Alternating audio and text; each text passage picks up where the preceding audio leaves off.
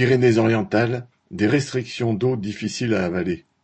Suite à l'arrêté préfectoral officialisant le passage du département en crise sécheresse à compter du 10 mai, de nombreuses mesures de restriction d'usage de l'eau sont mises en place concernant l'agriculture, le remplissage des piscines, le lavage des voitures ou de la voirie, l'arrosage des golfs et des jardins.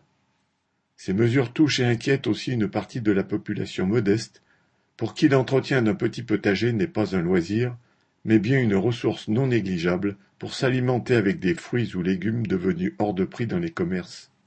Dans les réunions organisées à ce sujet par les mairies, la colère s'exprime pour contester ces restrictions concernant les potagers familiaux, surtout quand on sait que par ailleurs, tout sera fait pour préserver l'activité touristique du bord de mer, grosse consommatrice d'eau, tout comme la production agricole semi-industrielle.